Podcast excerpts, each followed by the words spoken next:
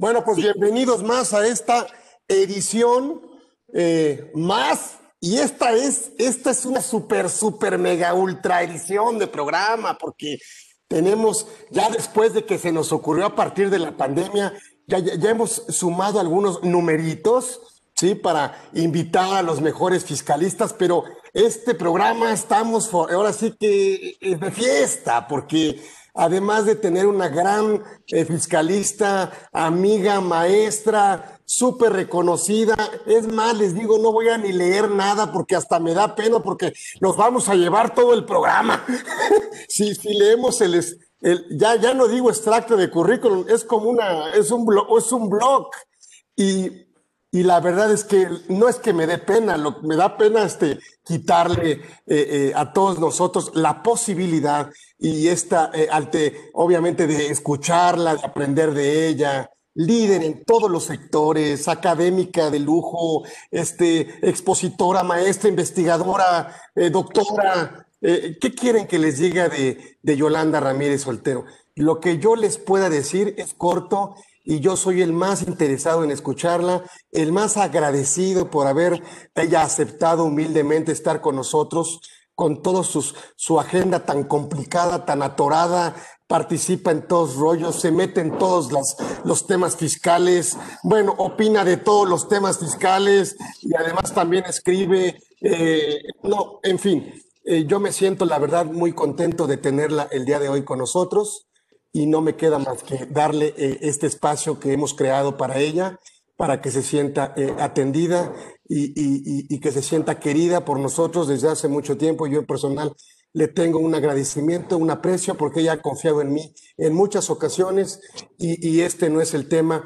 Pero bueno, pues por supuesto a partir de que hay una amistad y un cariño recíproco, mutuo y por supuesto, bueno, muy solidario en estos temas y se nos ocurrió hablar. Y qué mejor que nos platica de este tema de fiscalidad. Le pusimos consenso mundial ante el COVID, que todos estamos hablando. Hoy estamos de lujo, así que yo me, yo me callo, yo aprendo, yo tomo nota y le mando mi agradecimiento y mi, eh, todo mi cariño a mi doctora y maestra Yolanda Ramírez Soltero, que hoy nos acompaña con nosotros. Muchísimas gracias. Oh, Carlitos, como siempre, muy amable con tus palabras, eh, muy conquistador con tus palabras, pero acuérdate que ya estás casado, ¿eh? Por favor. en realidad, aprecio mucho esta amistad y aprecio este espacio. Eh, yo les quiero comentar la, la misma preocupación que compartimos ustedes y yo en lo personal ante el COVID, este efecto no esperado esta pandemia que llega en mal momento a la economía mundial. Bueno, hay alguien que dice que le dio anillo al dedo, ¿verdad? Pero pues en realidad es un evento eh, eh, que, que nadie esperábamos, que no estábamos preparados médicamente, salvo países, bueno, incluso países que en materia médica como lo es Canadá, como lo es Cuba, eh, supuestamente Inglaterra, ¿no? También se, se precia de tener un sistema de salud preventivo y correctivo de primer nivel, pues nos, nos toma por sorpresa. Nos toma por sorpresa oleadas COVID. En México, pues no hemos pasado ni la primera, ¿verdad? Entonces, eh, estamos todavía en una planicie donde eh, esperamos el repunte para, así como nos lo comentaran para enero, pero nuestro presidente dijo ayer que estaba controlado, que en el informe presidencial vamos bien. Eh, pero pues nosotros percibimos ciertos resultados a lo mejor un poquito diferentes por nuestra economía, pero, pero todos tenemos una profunda preocupación. Tenemos un problema, pero lo tenemos que resolver. Y pues viendo un tema apartado, que era el problema del artículo 5A, me tocó trabajar ese tema con un maestro también mucho, muy distinguido, el maestro Alejandro Calderón. Él me abrió los ojos y yo me puse a estudiar fue insuficiente porque siempre mi estudio es insuficiente en cualquier área, voy aprendiendo a veces a traspiés, pero con humildad se los digo, estoy procurando mostrar eh, lo que voy encontrando en el sendero. Yo no estoy creando nada, es simplemente investigación y nos hemos encontrado con sorpresas en la Unión Europea sorpresas eh, derivadas de un congreso de, la Academia Mexicana de Derecho Fiscal, lo digo con naturalidad, es una fuente propicia que viene pues de, ah, eh, avalado por investigadores eh, sudamericanos, perdónenme, y de la Unión Europea, pues en investigación electrónica que tenemos que realizar también en ese sentido, y de Sudamérica también tenemos de la CEPAL varios esfuerzos para ubicarnos. ¿Qué se va a hacer continentalmente en la Unión Europea para enfrentar un crecimiento sostenido, combatir el efecto COVID, salir de los tres años COVID. Para ello, la Unión Europea está haciendo esfuerzos increíbles. Le va a inyectar a su economía un billón 385 mil millones de euros. No digo que igual que nosotros, ¿verdad?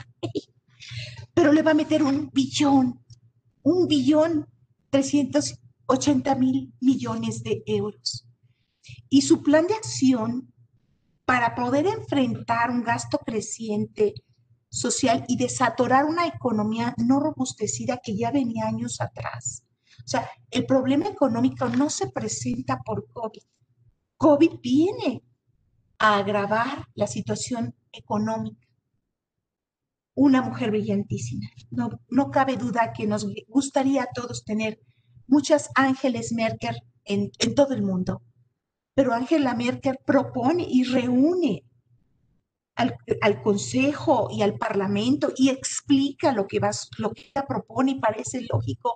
Y se miren, señores, tenemos que cuidar nuestra pequeña y mediana empresa, tenemos que mantener a los empresarios, ayudarles económicamente, ayudarles al pago de sus nóminas, ayudar a que no revienten los sectores, todos los sectores son un sistema de funciones en sociedad para sociedades educadas como las nuestras.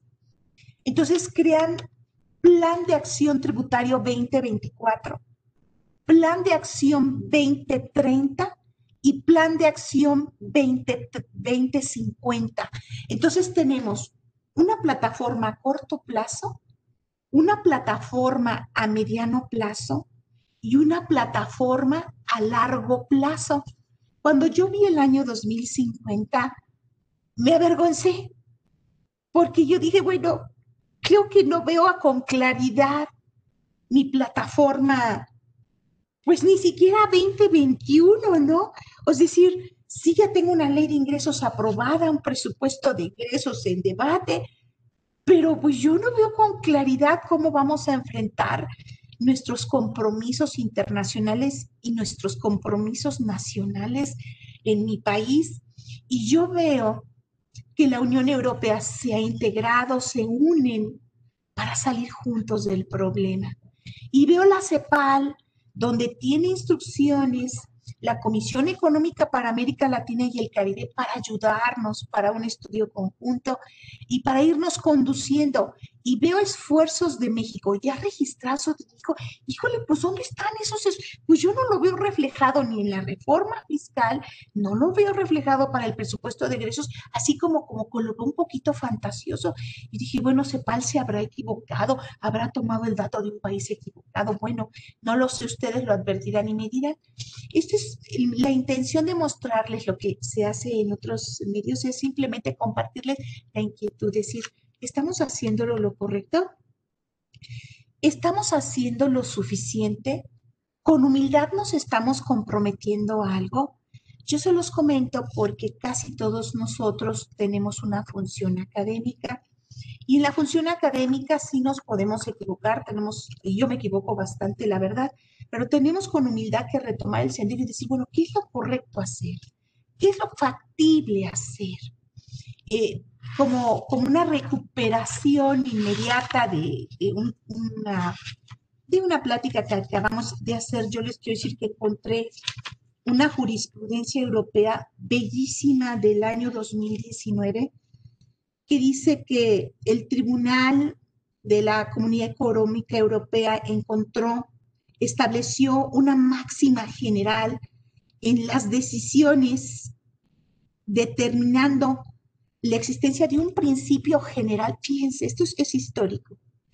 Un principio general europeo antiabuso en materia tributaria, conforme al cual todo Estado miembro debe denegar, negar los beneficios fiscales contemplados en las propias directivas comunitarias si las transacciones son abusos de ley, sin importar si existen disposiciones antibuso o no en la ley doméstica. Bueno, entonces si algunas empresas o intercompañías en la Unión obtienen beneficios, reducen sus impuestos y ven que lo han hecho abusando del texto de la ley en forma automática, aunque la ley doméstica de cada país no contemple una norma antiabuso genérica o una norma antiabuso especial, dejará de surtir los beneficios de protección y tendrán que pagar los impuestos que se consideran son razonables. ¿Por qué parto de ahí? Porque fue una enseñanza que dio pie a reflexionar que continentalmente, bajo un principio de subsidiariedad, lo que, lo que la Unión Europea determine es mejor que si lo hiciera cada uno de los países en su individualidad en materia fiscal, que viene siendo el artículo 100, la subsidiariedad del tratado originario de la Comunidad Económica Europea, hoy Unión Europea, da un consenso de, de necesidad de conjunto. Entonces, es entendible que si para todo el descenso de los efectos de deterioro en la base que impide una recaudación correcta y transparente en los países. Se han tomado medidas continentales, ya se están tomando medidas continentales en la Unión y no solo país a país. Nosotros como miembros de la OCDE lo tomamos como país y vamos avanzando. Yo creo que muy bien cada año con cada una de las recomendaciones y está haciendo su trabajo recaudatorio buen rostro y lo está haciendo con efectividad. Ahí vemos los resultados recaudatorios, sí, con mucho dolor para los contribuyentes, pero lo está logrando. Entonces dije, bueno, a ver, este plan de acción fiscal de cuatro años dice, por lo pronto queremos crear un registro único de contribuyentes del IVA. Y este único registro tiene una misión. Nosotros sabemos que hay un registro único de, hay registros de contribuyentes país a país con una integración tal que, bueno, de alguna manera los, eh, los franceses, portugueses, españoles tienen una combinación tan especial que toda la Unión Europea puede retomar esa clave de registro de contribuyentes para tomar decisiones eh, particulares acerca eh, de, de identificar la transacción pero crear un registro único es que este registro único opere en toda la Unión porque se dio el caso que una misma empresa se registraba en España, pero también se registraba en Holanda, se registraba en Italia, se registraba en, Austria y dijeron, bueno, no, bueno, esto va a crear un tema de, creo, un tema de, de descontrol en la actividad económica de los contribuyentes y dijeron, no, vamos a crear un solo control, porque el mercado interior europeo es poderosísimo. ¿Y, ¿Y, cómo se refleja el mercado interior? Pues en el consumo, y es el consumo el reactor de la Unión Europea. La gente tiene capacidad de consumo, entonces el IVA saca adelante la Unión en la parte de que se desprende del Producto Interno Bruto que cada país tiene que ir entregando a la Unión Europea año a año, más el consumo IEPS de especiales de producción y servicio, que así se llama la directiva también en la Unión Europea y de la cual la derivamos para México, igual que el IVA.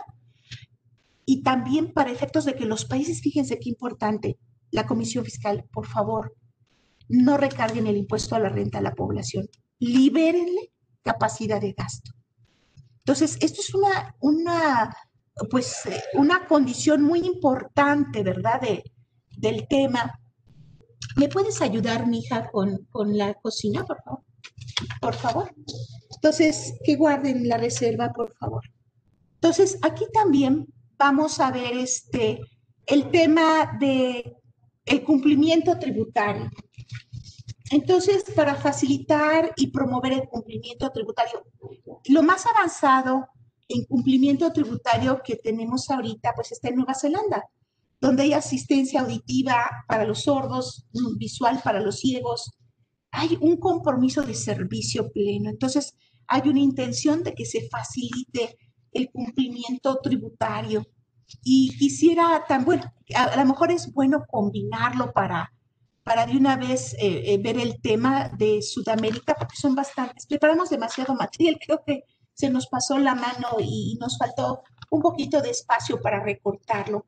Pero yo les quiero comentar que la CEPAL, la, eh, la CEPAL como la Comisión Económica para América Latina y el Caribe, propuso lo siguiente eh, para los efectos de mantener el cumplimiento tributario. Bueno, lo van a escuchar y a mí me da mucha tristeza ver que esto no, no, no, no tiene reacción por parte de nuestro gobierno, a pesar de que somos miembros de la CEPAL. Dice, la política fiscal en el corto plazo para América Latina, primero, movilizar los recursos interiores a través de mecanismos de recaudación que permitan lo siguiente. Primero, nos señala lo siguiente, prorroguen sus declaraciones, no le pidan a la gente que declare en forma mensual, no tienen liquidez. Sus hogares están afectados. Prorroguen sus declaraciones. Salden los pasivos tributarios de los pequeños contribuyentes. Está bien, se liquida tu deuda, no te preocupes. No realices pagos de anticipo sobre impuesto a la renta. No les cobres intereses ni los sanciones. Si les prorrogas el pago, exéntales parte y no les cobres intereses. Cuando yo escucho esto de la CEPAL y me pongo a reflexionar en mi reforma 2021 para México, dije yo, bueno, la CEPAL hace recomendaciones necesarias para todo el continente, porque México fue parte de los países que fueron analizados del efecto COVID 2020 respecto de cómo el trato del Producto Interno Bruto cae, cómo suben sus gastos. Y aún hay un es gran esfuerzo y se lo reconocemos a la señora Ramón Rostro para la recaudación. No podemos dejar de aplaudir lo que es un éxito a costa de muchas cosas, pero, pero fue un éxito. De todas maneras, México cayó, los países que, fueron objeto de este estudio, por el que tengamos el referente, porque yo sí creo que es importante saberlo todos nosotros, Argentina, Brasil, Chile, Colombia, Costa Rica, Ecuador, El Salvador, Guatemala, Honduras, México, Nicaragua, Panamá, Paraguay, Perú, República Dominicana y Uruguay.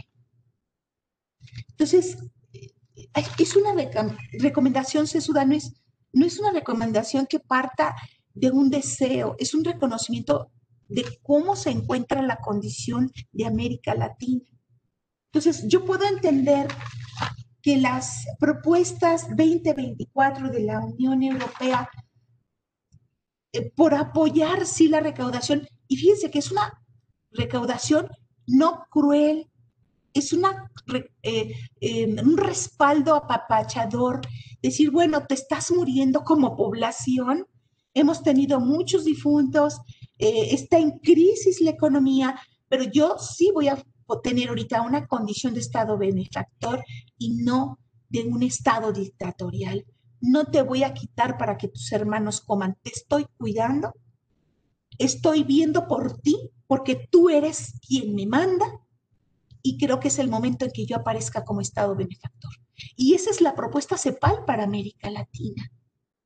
No es la intransigencia, bueno, la ley dice eso, yo la cumplo, porque pues aquí dice, si no pagas, te quedas sin bienes y va el crédito y recargo y la multa. No, es una condición de una cara diferente donde el Estado se va a ganar la confianza de su ciudadano y la confianza de continuar unidos en la Unión Europea y la confianza que la CEPAL coadyuve en un diseño factible para América Latina y que la OEA, nuestro organismo rector, y que la ONU, nuestro organismo rector, también a nivel planetario, tengan una función propia, una función propicia, una función actual, una función interactuante con todos nosotros, porque yo no creo que ninguno de nosotros esté en la noche, pues solamente Dios, gracias por apoyarme, pero ¿dónde está mi, mi puntito para apoyarlo a él?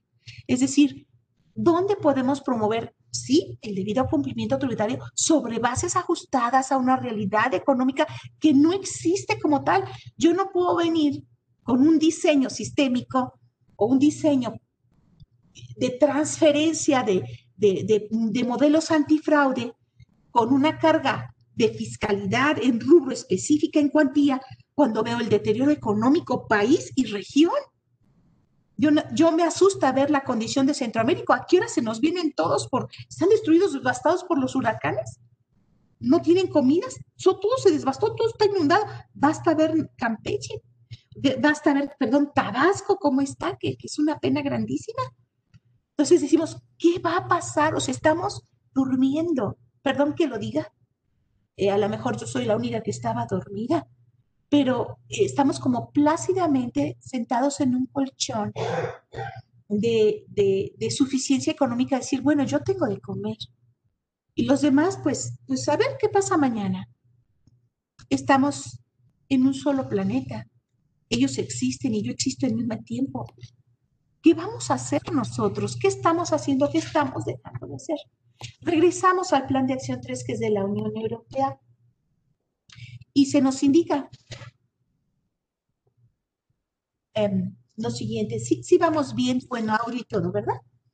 Dice, modernizar las reglas tributarias para incluir negocios digitales, mejorar las reglas de operadores financieros y seguros y simplificar el esquema general de agentes de viaje.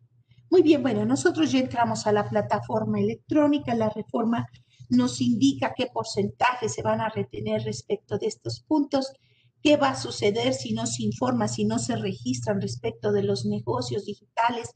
Y claro, que desde hace años se veía, eh, no sé, probablemente sea una mera coincidencia de modificar la conducta de todas las sociedades en el mundo, lo que no esperábamos es que un virus viniera a fortalecer el tema de la Internet y la no movilidad humana, ¿sí? La no movilidad implica no contaminación, eh, no, contaminación en todos los sentidos, en medio ambiente, en emisiones de, ozono, todo, todo viene a simplificar eh, que, sea simultáneo el hecho que llegue COVID y que llegue en el entorno toda la normativa de, economía digital. Incluso en la Unión Europea vamos a ver que desde hace años, desde la ODE, el eh, eh, Economy, que, que, sea un preámbulo este, fortalecedor para el efecto precisamente de los vendedores de las plataformas digitales, tanto en arrendamiento de inmuebles, en servicios personales, en venta de bienes y en arrendamiento de cualquier forma de transporte, lo que es la economía digital, así como las actividades crowdfunding, que, está muy en boga en la Unión Europea, con una directiva comunitaria final, DAC 7, que nos habla de una financiación colectiva para desarrollar eh, principalmente a través de Internet, proyectos de negocio que pueden ser crowdfunding de inversión. Fíjense qué interesante. O sea, no hay dinero para hacer proyectos, pero ¿por qué no pones tu poquito dinero, tu poquito dinero, tu poquito dinero? A lo mejor no son dos inversionistas, buscamos mil inversionistas, doce mil inversionistas y vamos a sacar el proyecto juntos. El crowdfunding de inversión dice, los participantes invierten dinero esperando obtener una contraprestación a, cambio que pueda ser en forma de acciones o rentabilidad por la inversión, un crowdfunding de recompensas con la que pueda conseguir recompensas a partir del dinero que destinas a financiar un proyecto. Y nos ponen el caso de un grupo de rock Mira, todos, aquí 12 mil personas, te vamos a poner toda la plataforma económica para el lanzamiento, para que te des a conocer, para que se difunda, para que se proyecte, para que te presentes en vía electrónica, para que la gente le guste y cuando triunfes y empieces a acumular tu riqueza, pues nos va a corresponder una parte. Ahí lo vamos a recuperar y vamos a tener pues una especie de temporalidad antes de soltarte porque nosotros te llevamos al estrellato. Y el de donaciones, un grupo de participantes donan dinero a causas específicas sin esperar recibir una contraprestación a cambio, simplemente para poder ayudar que el proyecto salga adelante. Vean ustedes cómo la plataforma de negocio, nosotros estamos así como, bueno, en mi caso, ¿verdad? Porque pues tal vez yo no tenga la experiencia en el mundo de las inversiones que sí tienen otras personas para poder hábilmente visualizar la plataforma de negocios electrónica que sí visualizó la ODE, obviamente, con 15 mil estudiosos, digo, y a, la, y a cargo el señor Gurría, lo que sea de cada quien, pues es un genio. Entonces, esas capacidades tan vastas, tan grandes de toda esa gente para, para visualizar, fíjense, todo, o sea, cómo se, cómo se perfila la economía, cómo es idónea que se perfile la economía, pues me siento ahora sí más que reducida, más que, más que pequeña de lo pequeño de lo pequeña que ya soy. Entonces, ¿cómo podemos nosotros eh, alcanzar a comprender el plan de acción fiscal de la Unión Europea y el plan de acción que pretendía hacerse para América Latina? A lo mejor en América Latina somos muy pobres, economías mucho más deterioradas que la deteriorada economía europea, pero pues le van a meter un billón 380 y tantos mil millones de euros. Y yo no sé cuánto le podamos meter nosotros para impulsar nuestra propia economía, porque no estamos haciendo ningún esfuerzo. Digo, yo me siento muy avergonzada con nuestros países de, Centroamérica, porque yo no he visto una ayuda abierta de México. Te voy a mandar ejército para ayudarte también a ti. Te voy a mandar. No, no, o sea, estamos callitos, porque a lo mejor no tenemos ni para nosotros, ¿verdad? Pero al menos decirlo este, de, decir, hermanitos, aquí estamos, los abandonamos después de la independencia y pues otra vez los estamos abandonados. Yo ya no sé ni qué cara darle a mis hermanos centroamericanos, pero bueno. Entonces, aquí el plan de acción fiscal de la Unión Europea, vean el alcance que está teniendo. Y luego vamos a pasar a la siguiente lámina, establecer reglas claras y uniformes de residencia. Ya desde la ODE decía, es un problema la, la doble residencia, y obviamente en una política que estimular las redes de expertos fiscales de, los países miembros, mejorando el uso de tecnología e intercambio de información. Entonces, eh, eh, las reglas de transparencia. Necesitamos que todos los países estén conscientes de, la importancia de la, de la, divulgación obligatoria, que es el efecto 12 de la eh, sugerencia número 12 de la OCDE para, para el mundo, para México en lo particular, que se llama Bite Size BEPS número 12, para que, se, para que sean los propios asesores y las propias empresas que asciendan la información de las planificaciones fiscales abusivas o agresivas, porque serán los contribuyentes y sus asesores quienes deban contribuir sobre la obligación de informar respecto al tipo de señas de identidad, cuándo se debe activar la obligación de divulgación y la introducción de sanciones para garantizar el cumplimiento de los regímenes obligatorios de divulgación. Esto es, un régimen de transparencia para evitar con ello que haya actividades antielutivas o antiabusivas entonces son reglas de divulgación obligatoria. Entonces, las redes de expertos fiscales, perdón, pero están en las grandes, em, este, pues las grandes firmas mundiales. Ellos mantienen información de muy alto nivel respecto de cualquier tipo de transacción. Y si alguien tiene que voltearlos a ver, son los fiscos de cada país a ver, vente, amiguito Price, vente, amiguito Deloitte, vénganse los grandes. Vamos a platicar con ustedes. Ustedes desarrollan las metodologías de las mejores economías de opción. Le vamos a llamar economías de opción. Queremos hablar con ustedes porque no podemos continuar con una política una, una, una, política que lleve a actos evasivos o actos de fraude. No, no, si no es nuestra intención de origen, si parece eso, lo sentimos mucho, pues aclárenlo, porque no me digan ustedes que los pequeños empresarios, que los medianos empresarios tienen acceso a esto, por supuesto que no. Esto no surge, no surge como metodología en los pequeños. Estas son acciones derivadas de los grandes y de muy grandes. Entonces, si tienen que voltear a ver eh, en este caso, si tienen que voltear a ver qué está sucediendo, pues son los servicios de rentas internas país a país. Para eso se vinculan, para eso se encuentran en la UDE y en otros organismos que se pongan a, hablar en serio el tema. Y tenemos, ok, bien, los mecanismos, reforzar los mecanismos de resolución de controversias. Entonces, nosotros en, México el arbitraje tributario lo hemos dejado muy abandonado, en cambio la Unión Europea pues ha avanzado fuertemente en crear subniveles de resolución de caso tributario eh, federal eh, interestatal y, ha funcionado bien. En México eh, el arbitraje para como un mecanismo de resolución tributaria de controversias no lo tenemos.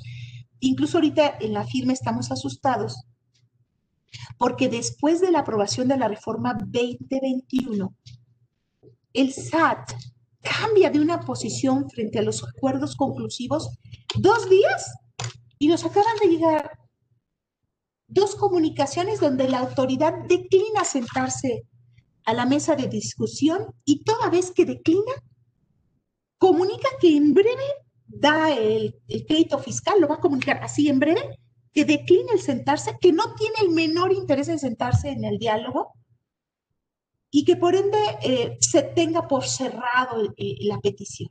Y dije, ¿cómo? ¿Dónde está entonces la Ley Federal de Derechos del Contribuyente? A ver, si el Estado mexicano desea reforzar resolución de casos de controversias en otros niveles porque le sale muy caro un Tribunal Federal de Justicia Fiscal, de Tribunal eh, Federal de Justicia Administrativa, porque el presupuesto está muy caro, muy elevado, porque ganan mucho los magistrados, mucho los secretarios, el aparato es panzón. ¿Por qué no nos permite ensayar medios? No, ustedes no me dejarán mentir. Yo creo que Diana Ladrón de Guevara nos dejó una escuela preciosa, gente preciosa trabajando gente que no es corrupta, gente que, hace su labor de mediación, le da a conocer a la autoridad lo que está mal, mira lo que te está ofreciendo y no le queda a la autoridad más que decir, va. Ah, y ahora resulta que eso le ha dañado a la nación. Perdón, hacer un trabajo correcto no es dañar a ninguna nación, es proteger la sensibilidad que tiene la justiciable, el contribuyente respecto de una rectoría de Estado que tiene un control. Pero si la asunción es saltar a la Procuraduría y no me importas, o sea, mira, no te nombro tu titular, no me deja el Congreso, está en el Poder Judicial avalando, ¿sabes qué? Pues te, te salto, punto. Esa actitud me parece, bueno, es una actitud que no creo que sea, que sea correcta. Esa es la verdad. Entonces sí tenemos, o sea, me preocupa que en vez de que nosotros, así como la Unión Europea dice, tenemos mecanismos jurisdiccionales, mecanismos administrativos, mecanismos alternos donde nosotros formamos a quienes van a integrar los paneles, los educamos, planes de conducta, les damos este, una calificación, una precalificación, hacemos nuestro mejor esfuerzo nosotros no lo podamos hacer. Y, se nos subcalifique. Somos gente que piensa. A lo mejor somos un país en vías de desarrollo, pero tenemos gente que piensa. Eh, la, condición de Tlatuani respecto del Pipiltil ha cambiado. El Pipiltil opinaba que el Tlatuani podía hacer lo que quisiera porque era el Tlatuani. Estamos en el siglo XXI. Y creo que ya no opinamos lo mismo. Opinamos que el Tlatuani debe escuchar a sus pipilti. Ah, el pueblo me manda. Pues así como que el pueblo me manda, pero yo no, no veo las acciones del pueblo me manda. Veo acciones acciones que no necesariamente van a tener mejor resultado. Si fuéramos más humildes y aprendiéramos de la escuela europea o escucháramos adecuadamente a los organismos internacionales, no para quedar bien en un mañanero, no, es lo que menos importa. Los resultados son los resultados. Entonces, los resultados son los que nos deben de preocupar. Y tenemos aquí un plan de acción verde europeo que me parece maravilloso. Yo, perdón, pierdo la noción del tiempo, voy a, voy a checar cuánto espacio tenemos. Tenemos, este, tú me dices, Carlitos, ¿eh? Porque, Vamos bien, doctora. Vamos bien, yo te aviso. Ok, entonces, eh, tenemos un planteamiento para 2050 que, que, que me encanta que también piensen a largo plazo, que es lo que deberíamos hacer todos en la vida, poner plataformas de decisiones, de no vivir al día nada más. Decía por ahí algún dicho antiguo, trabaja como si fueras a vivir toda la vida y vive como si fuera tu último día. Si pudiéramos hacer una plataforma de, proyección ecológica nos ayudará mucho. El paquete de medidas, este plan de acción fiscal pretende garantizar una transición hacia la tributación verde con la idea de lograr neutralidad climática para el 2050. Sí, estimular una conducta de negocios y particulares hacia consumos menos contaminantes, promover el desarrollo sustentable y ofrecer oportunidades sobre la reducción de gravámenes sobre el trabajo. La Comisión Europea desde hace 30 años le viene diciendo a los empresarios mira, si les das más dinero a tus trabajadores y le dices eso a, los países, no grabes más impuesto a la renta. Graba menos, dales mejor condición de gasto y vives del IVA, de los indirectos, de la capacidad de gasto, de la moda, de, la perfumería, de tantas marcas. La gente europea le gusta la marca. Te revisan de pie a cabeza a ver qué traes vestido, ¿verdad?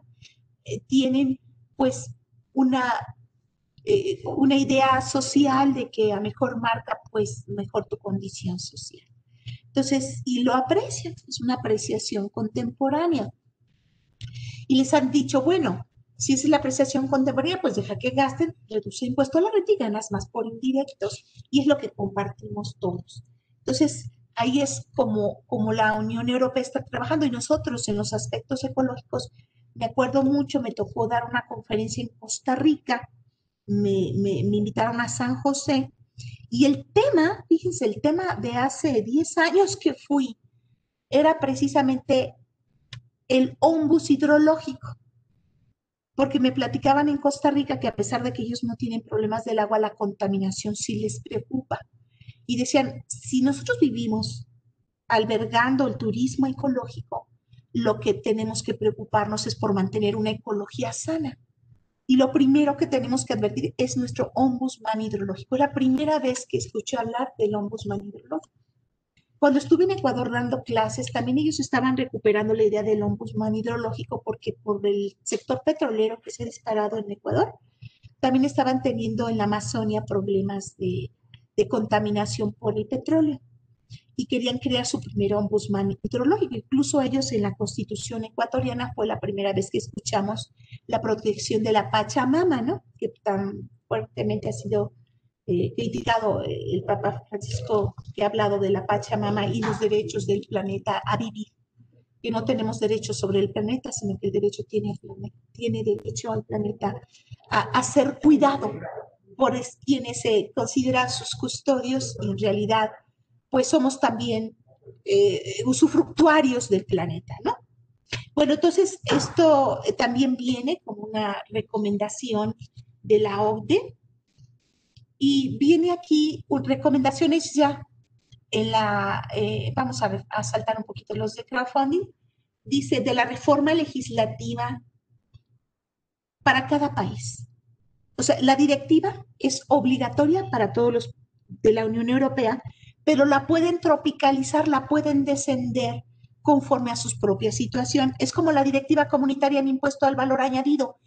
opera para todas, es una directiva única, pero cada país tiene la particularidad de introducirlo en su norma doméstica con las propias particularidades.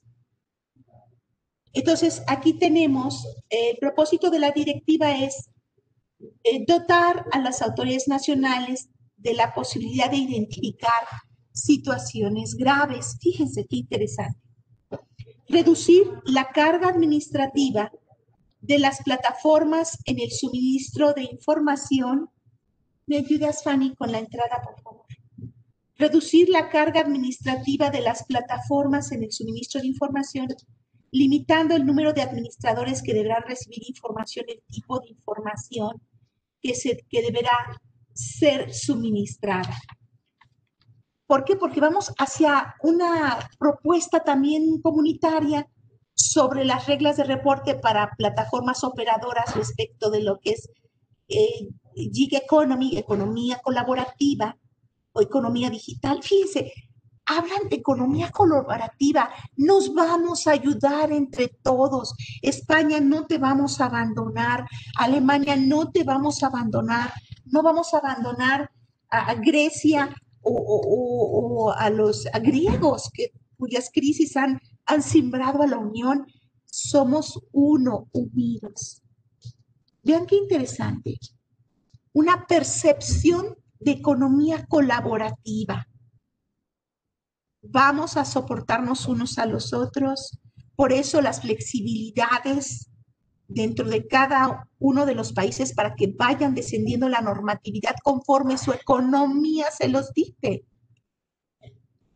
¡Qué maravilla! Fíjense, vamos a la siguiente lámina. El proyecto DAC 7 en la Unión Europea trae reglas especiales Fíjense qué hermoso. Bueno, me interesa mucho porque es colaboración. Permitir la realización de auditorías conjuntas entre distintas autoridades de los Estados miembros. En el Tratado de Libre Comercio tuve un caso muy interesante en la industria textil, donde me avisaron, Yolita, vienen a, a auditar los americanos a la empresa mexicana. Le digo, ¿Van a venir las autoridades mexicanas para que vean lo que hacen las autoridades americanas? No.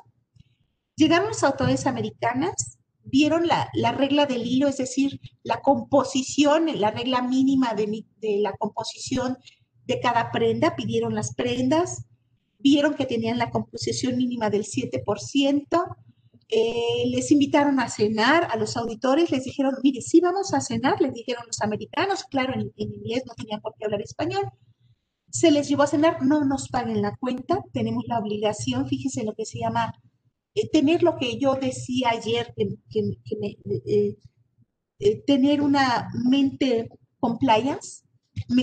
una holandesa, tengo una vecina que es holandesa y estaba yo platicando con ella, muy inteligente, tiene también un, un doctorado, es muy brillante, y me decía, mira, Yolanda, lo que pasa es que en Europa tenemos mente compliance. Muy bien, entiendo el tema compliance por la reforma al Código Nacional de Procedimientos Penales, porque fue una recomendación de la OCDE, porque tuvimos la oportunidad de ver unos casos con Sudamérica, con España. Le digo, entiendo, pero la mente, sí, la mente compliance, Jonathan.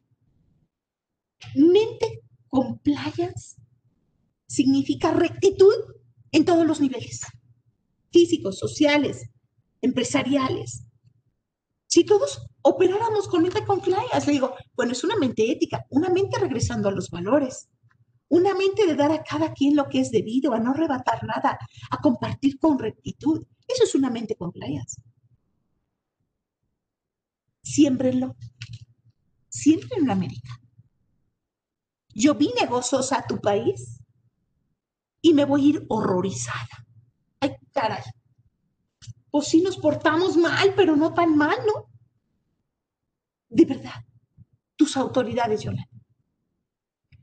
Bueno, entonces, si el tema del proyecto DAC es permitir la realización de auditorías conjuntas, es vengan las autoridades que participan con esta empresa. suministrar información de grupos, reducir cargas, cargas de los administrados en el combate con el fraude fiscal. Sí, los administrados tenemos que subir bajo este principio de divulgación obligatoria muchísima información. Ya no basta para precios de transferencia, ahora lo, lo vamos a ver para planificación fiscal. Bueno, le vamos a hacer toda la talacha a la autoridad, pero el costo se queda en la empresa.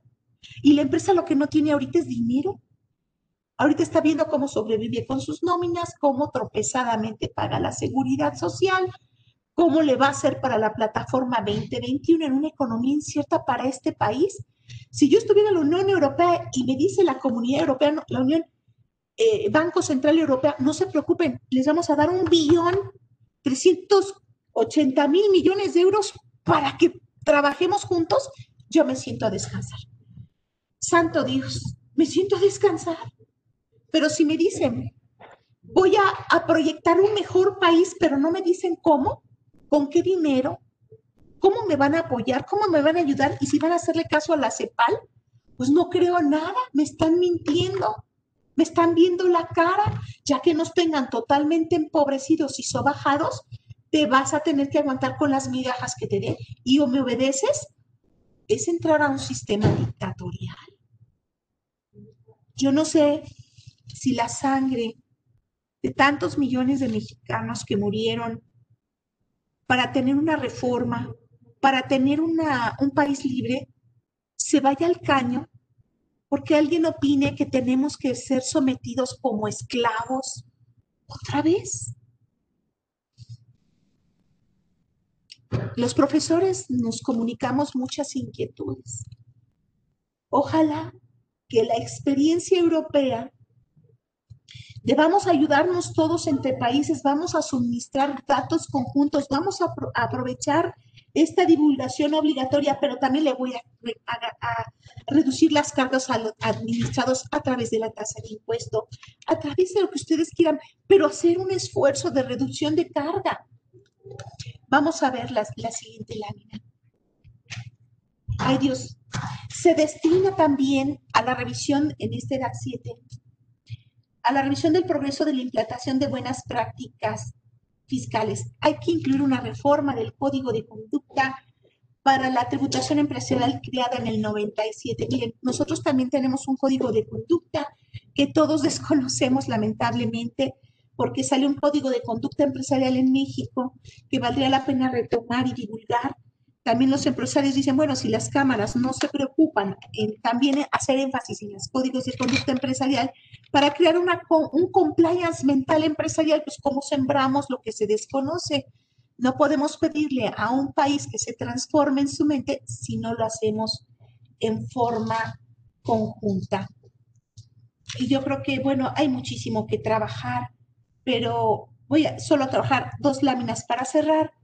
Dice hay que aprender a comunicar las buenas prácticas con la Unión Europea y fuera de ella. Mejoras para el reforzamiento de las buenas prácticas con miras a la protección de los fondos europeos. Implementar medidas de defensa de los estados y soporte a los países en desarrollo aliados en la mejora de las prácticas fiscales. Y bueno, saltaré hasta esta lámina. Ahí lo vamos a dejar. Yo, el material queda en manos de la institución para que lo transfiera a los que le interesen. Las, las jurisdicciones analizadas que se, eh, vieron para la Unión Europea bajo tres principios fue transparencia fiscal, eje de la divulgación obligatoria, una tributación justa con un efecto de pandemia COVID para todos y la implementación de las acciones BEPS en forma progresiva, pero también mesurada y justa dadas las condiciones. Pues yo creo que cuando escuchamos esto, no nos podemos más que asentar a aplaudir el esfuerzo de los demás y, y sentarse a pensar si verdaderamente estamos algo así, haciendo algo de valor en nuestra, en, nuestra, en nuestra república que tanto amamos. Porque yo les aseguro una cosa, los que hemos salido del país, hemos estudiado en otros países, hemos salido a dar cursos, a ver temas clientelares. ¿Saben con qué nos encontramos? con que nada más nos quieren aquí en México. Yo me acuerdo mucho en Ecuador, me quieren mucho en Ecuador, yo quiero mucho a los ecuatorianos, tengo un especial afecto. Ya tuve un exalumno vicepresidente de, Ecuador, algunos que han sido gobernadores, regidores. Y, me dijo, mire doctora, a usted como mexicana la, que, la queremos mucho porque la conocemos, pero ¿para qué entre otro mexicano? Los despreciamos. ¿Cómo? Porque ustedes nos trajeron los narcos acá. Nosotros no teníamos ningún narco, no teníamos descabezados, desollados, secuestros, pero su narcomagia vino en toda Centroamérica y Sudamérica y nos ha hecho un daño mortal. Y digo, ay, perdónenme usted, o sea, me da mucha pena que, que lo malo, a lo malo atrae. Pero miren, les gustan los mariachis, ¿no? También mariachis les hemos traído películas de Pedro Infante, les gusta, ¿no? Jorge Negrete, porque ellos les gustan mucho nuestras películas. Pero dio mucha vergüenza lo que me dijeron. Ojalá que, pudiéramos exportar mejores cosas que problemas. Y ojalá que pudiéramos trabajar para mejorar nuestro país y no solamente ver por el beneficio de unos cuantos en el poder. Grupos de poder llegan, grupos de poder se van y estamos, no estamos tan mal, pero nos ha ido mal porque pudiéramos estar mejor pudiéramos ser país de punta. Nos han venido a robar, nos han venido a engañar. ¿Hasta cuándo, señores? ¿Hasta cuándo la academia solamente nos dedicaremos a explicar lo que existe y a no, y y no generar capacidades críticas que nos lleven a un cambio, a una mejora? ¿Cuándo dejaremos de competir por demostrar que soy el más fregón. No, no. Queremos sumar para salir adelante juntos. Ojalá algún día podamos sentarnos en una reflexión diferente y no en una reflexión confrontativa, sino un discurso cooperativo, que es lo que está intentando la CEPAL y que es lo que está intentando la Unión Europea en su región. Ojalá algún día podamos platicar esto de una manera diferente.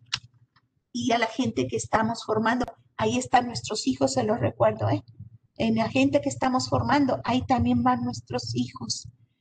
Y quisiéramos que en lo futuro México contara no como un país esclavizado, oferente otra vez de bienes naturales y, siendo sobajado y saboteado por las grandes corporaciones y centro de desarrollo de vacunas que no saben, no sabemos qué nos van a poner ni qué van a traer, de vacunas que tardan muchos años en ser probadas y que hoy dicen que son la maravilla, que ya Eureka se dio, cuando nosotros los médicos saben que es mentira.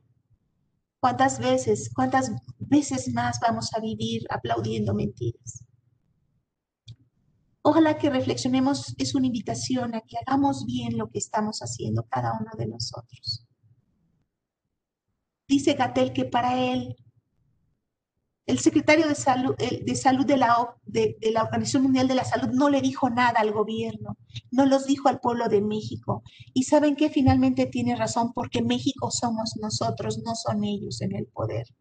Entonces, si nos reconocen en el poder a nosotros, asumamos el poderío que nos corresponda y hagamos bien lo que tenemos que hacer cada uno de nosotros. Hagámoslo bien y exijamos el cumplimiento del derecho y no permitamos que, que gente maloliente y, que no quiere este país en su corazón dirija los destinos a un destino que no existe más, a la nada.